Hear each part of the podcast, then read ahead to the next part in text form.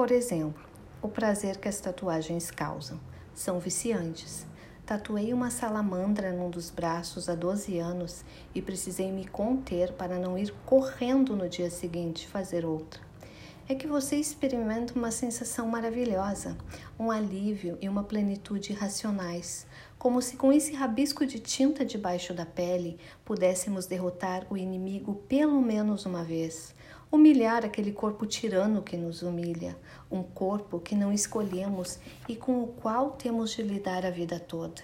O corpo que nos adoece e acaba nos matando, aquele maldito corpo traidor, que de repente se torna capenga e acabaram-se para sempre as montanhas, ou que faz crescer insidiosamente, no laborioso silêncio das células, um tumor maligno que vai te torturar antes de te assassinar, ou que escorrega e se quebra tão facilmente, feito uma melancia que estoura quando um carro te atinge.